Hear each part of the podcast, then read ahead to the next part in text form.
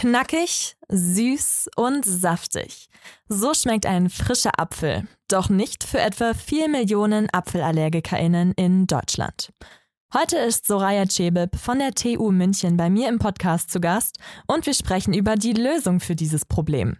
Zusammen mit der Hochschule Osnabrück und der Charité Berlin hat sie zwei Sorten allergiefreundliche Äpfel gezüchtet. Mein Name ist Bianca Süling und ihr hört Neutron, den Wissenspodcast auf M945. Seit der Veröffentlichung einer Studie Digitales Modell der Lunge. Dadurch kann der Auskühlungsprozess der Leiche Milliliter pro Kilogramm idealisiertes Körpergewicht. Ach, Fantastika. Ziel der Wissenschaftlerinnen und Wissenschaftler ist es, Neutron. Neues aus der Forschung. Hallo Soraya, vielen Dank, dass du heute mit mir sprichst über allergikerfreundliche Äpfel. Hallo Bianca, vielen Dank, dass ich heute hier sein darf. Ich freue mich auf das Gespräch. Ich mich auch. Fangen wir aber mal ganz von vorne an vielleicht. Was ist eigentlich für die Allergie verantwortlich im Apfel? Also im Apfel sind tatsächlich vier Allergenfamilien bekannt. Und in ähm, ja, Nord- und Mitteleuropa sowie Nordamerika ist mal, das, mal die Eins das hauptverantwortliche Allergen für Apfelallergien. Und man spricht hierbei von einer Birkenpollen-assoziierten Nahrungsmittelallergie. Das heißt, 50 Prozent aller Birkenpollenallergiker reagieren eben auch allergisch auf Äpfel und entwickeln hier Symptome eines oralen Allergiesyndroms. Also bedeutet das, wenn verschiedene Äpfel Gene haben, dann verursachen die dann die Allergie bei Menschen. Tatsächlich ist es das Apfelallergen, das ist nichts anderes als ein Protein. Das heißt mal die 1 und das kommt in Äpfeln vorhanden und das ist für die Allergie vorhanden. Aber es ist natürlich in unseren Breitengraden, wie eben schon gesagt, in Mitteleuropa, Nordeuropa, hat man die Exposition gegenüber Birkenpollen. Das heißt, alle Birkenpollenallergiker reagieren mit sehr hohen Wahrscheinlichkeiten eben auch auf das Apfelallergen mal die 1. Und Grund hierfür ist tatsächlich die strukturelle Ähnlichkeit zwischen dem Birkenpollenallergen BETV1 und dem Apfelallergen mal D1. Das Immunsystem kann hier praktisch nicht mehr unterscheiden und es kommt zu einer allergischen Reaktion nach dem Verzehr von Äpfeln. Mhm. Und äh, du hast jetzt mitgearbeitet an der Produktion oder sage ich mal Synthese von Äpfeln, die eben nicht mehr solche Allergien hervorrufen bei Menschen. Was genau habt ihr mit den Äpfeln gemacht, dass die jetzt keine Allergie mehr auslösen? Genau, also wir haben uns seit, ja, das Projekt lief 2016 an. Ich bin seit 2018 im Projekt involviert und in dem Projekt haben wir uns mit der Züchtung von allergikerfreundlichen Apfelsorten beschäftigt und haben dazu verschiedene Ansätze verwendet.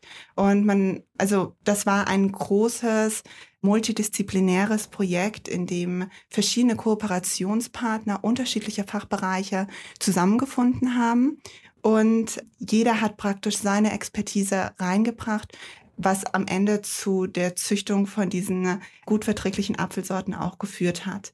Und dazu hat einmal die Züchtungsinitiative Niederelbe und die Hochschule Osnabrück, die ähm, Charité in Berlin und die Technische Universität München zusammengearbeitet.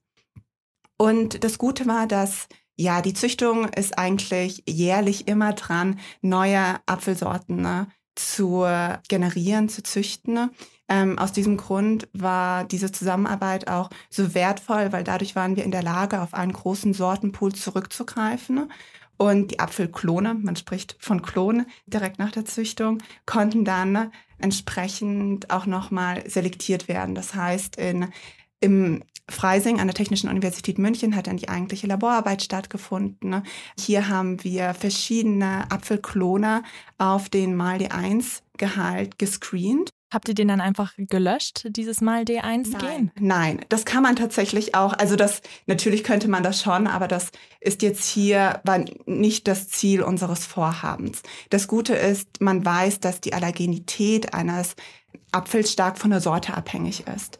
Und genau diese biologische Variabilität konnten wir für die Selektion nutzen um solche allergikerfreundlichen Sorten zu identifizieren. Und dabei war eben ein Punkt, dass einmal im Labor der mal der 1-Gehalt, also der Allergengehalt, mittels eines neu entwickelten Testverfahrens bestimmt wurde. Und dann konnten eben hier schon mal die Äpfel selektiert werden, entsprechend ihres Allergengehaltes.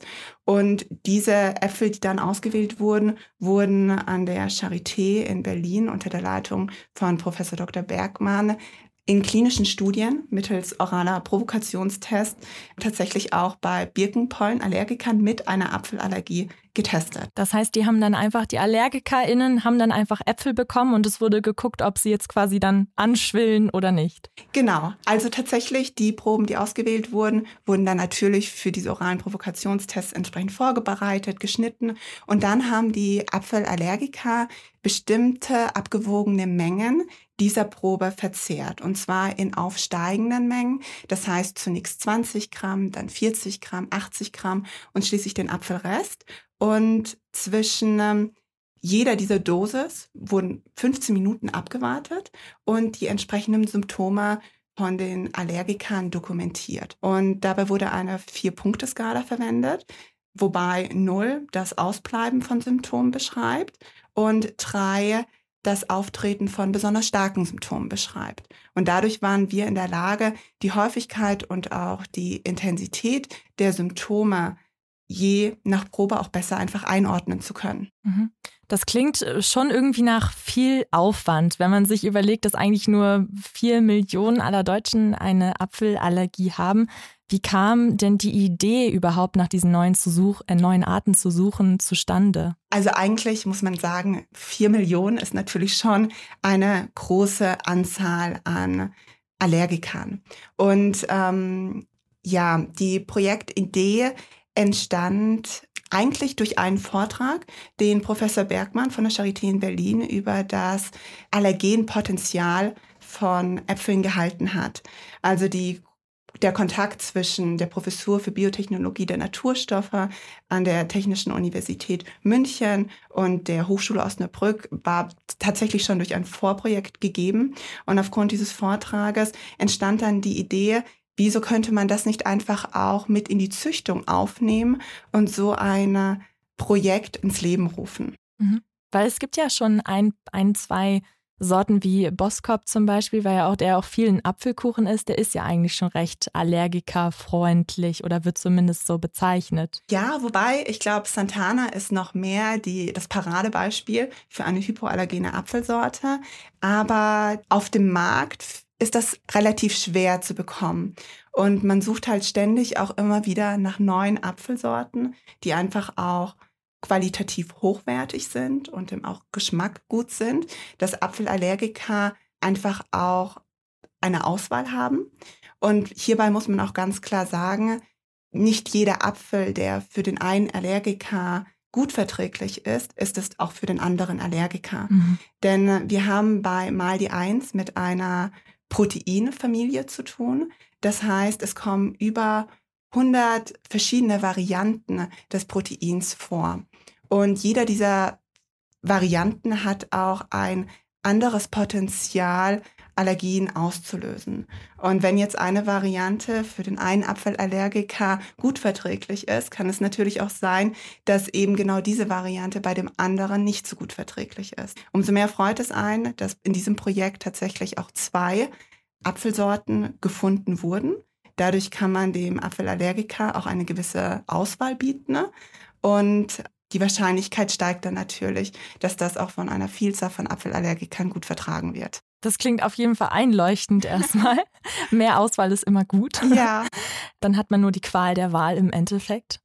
Du hast auch schon angesprochen, dass eben die Zusammenarbeit mit der Hochschule Osnabrück oder auch der Charité in Berlin stattgefunden hat, was ja doch irgendwie weite Distanzen sind. Wie hast du denn die bundeslandsübergreifende Forschung so empfunden? Ging das gut oder gab es auch mal Sachen, die vielleicht komplizierter das gemacht haben, dass es eben nicht an einem Ort stattgefunden hat, diese Forschung?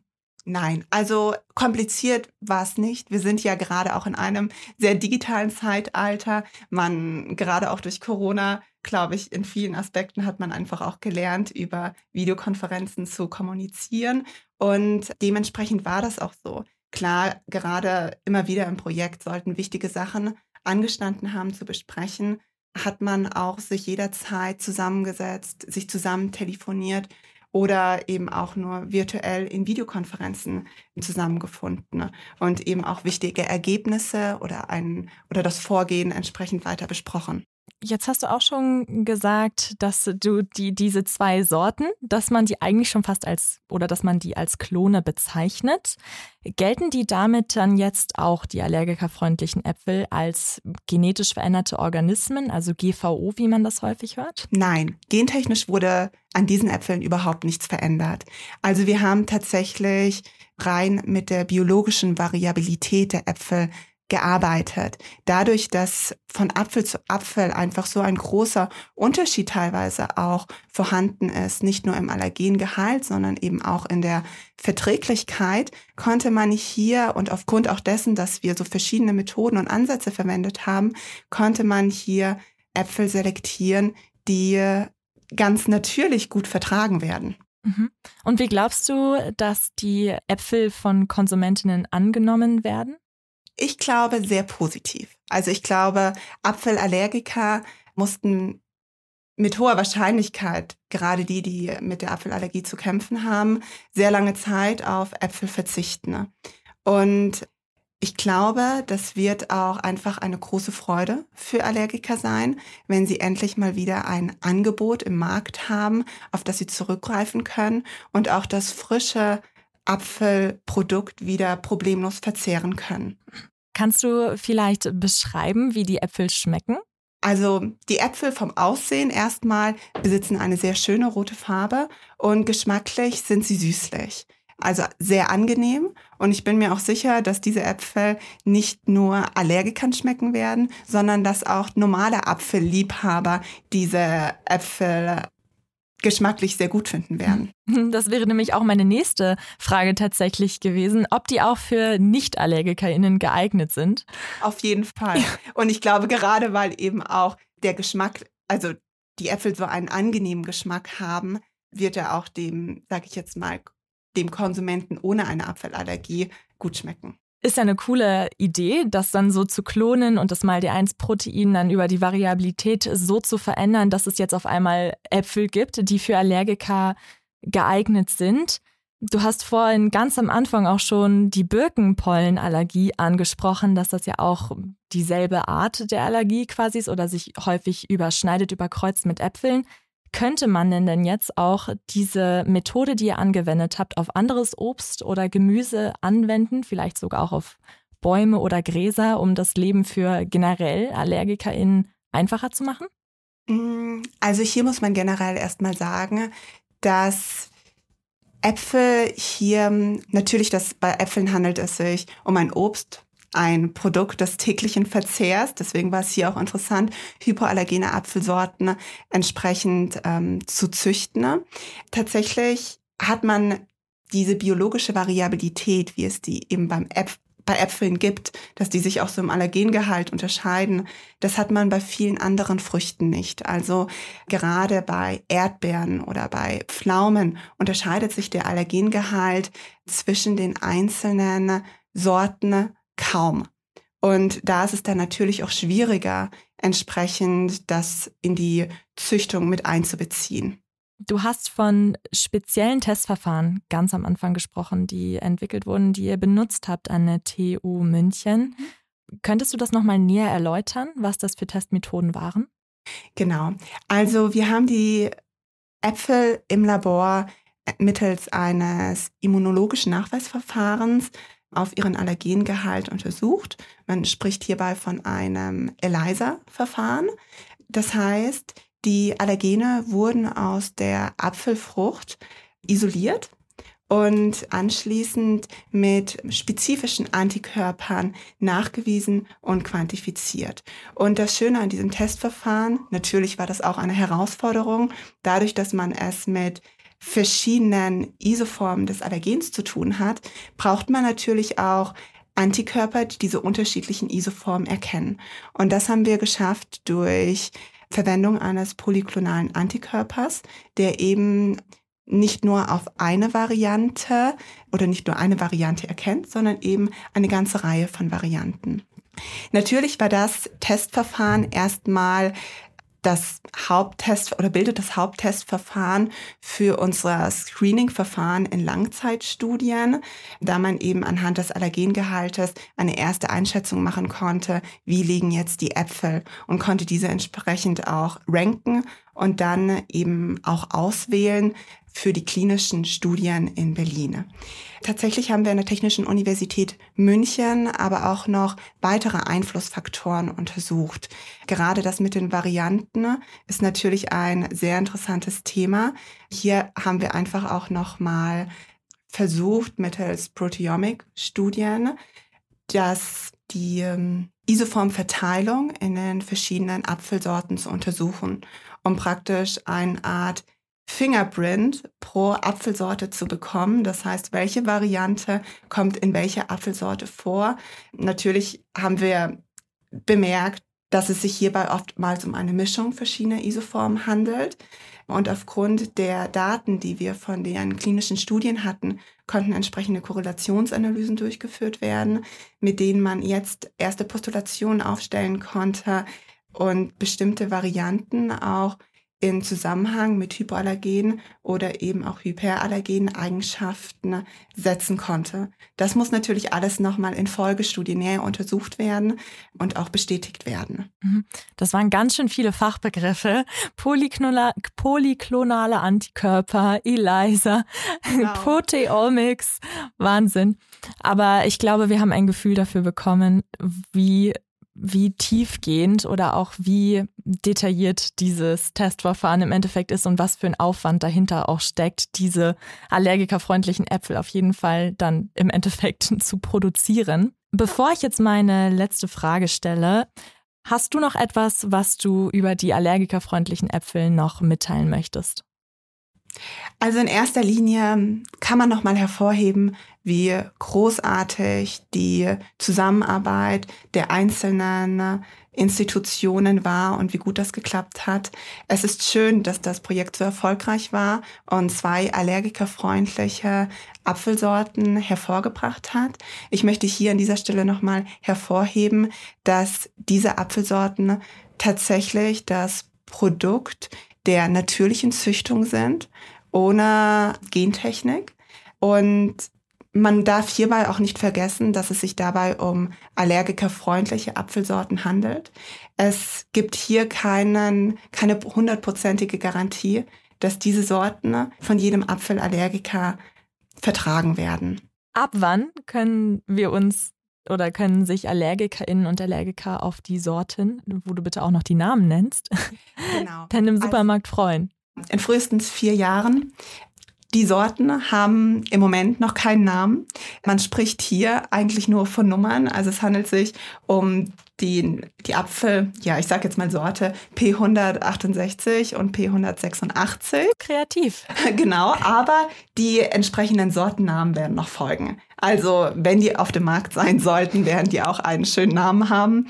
Genau. Na, dann bleiben wir einfach dran und gucken mal, was sich da so ergibt mit der Namenfindung. Vier Jahre ist noch eine lange Zeit. Ja, aber man, man wird das sehen und im Moment wurden die Äpfel ja schon mit dem sogenannten ICAF-Siegel auch ausgezeichnet für allergikerfreundliche Produkte, also von der Europäischen Stiftung für Allergieforschung. Und ich denke, es ist auf jeden Fall schön, wenn die Äpfel dann auf dem Markt sind und ähm, wird viele Apfelallergiker freuen. Davon gehe ich aus. Dankeschön, Soraya. Sehr gerne. Das war Neutron mit einer Folge über Äpfel und wie sie jeder und jede bald genießen kann. Habt ihr Fragen, Themenvorschläge oder Anregungen? Dann schreibt uns gerne eine Mail an wissenschaft.m945.de. Neutron. Neues aus der Forschung.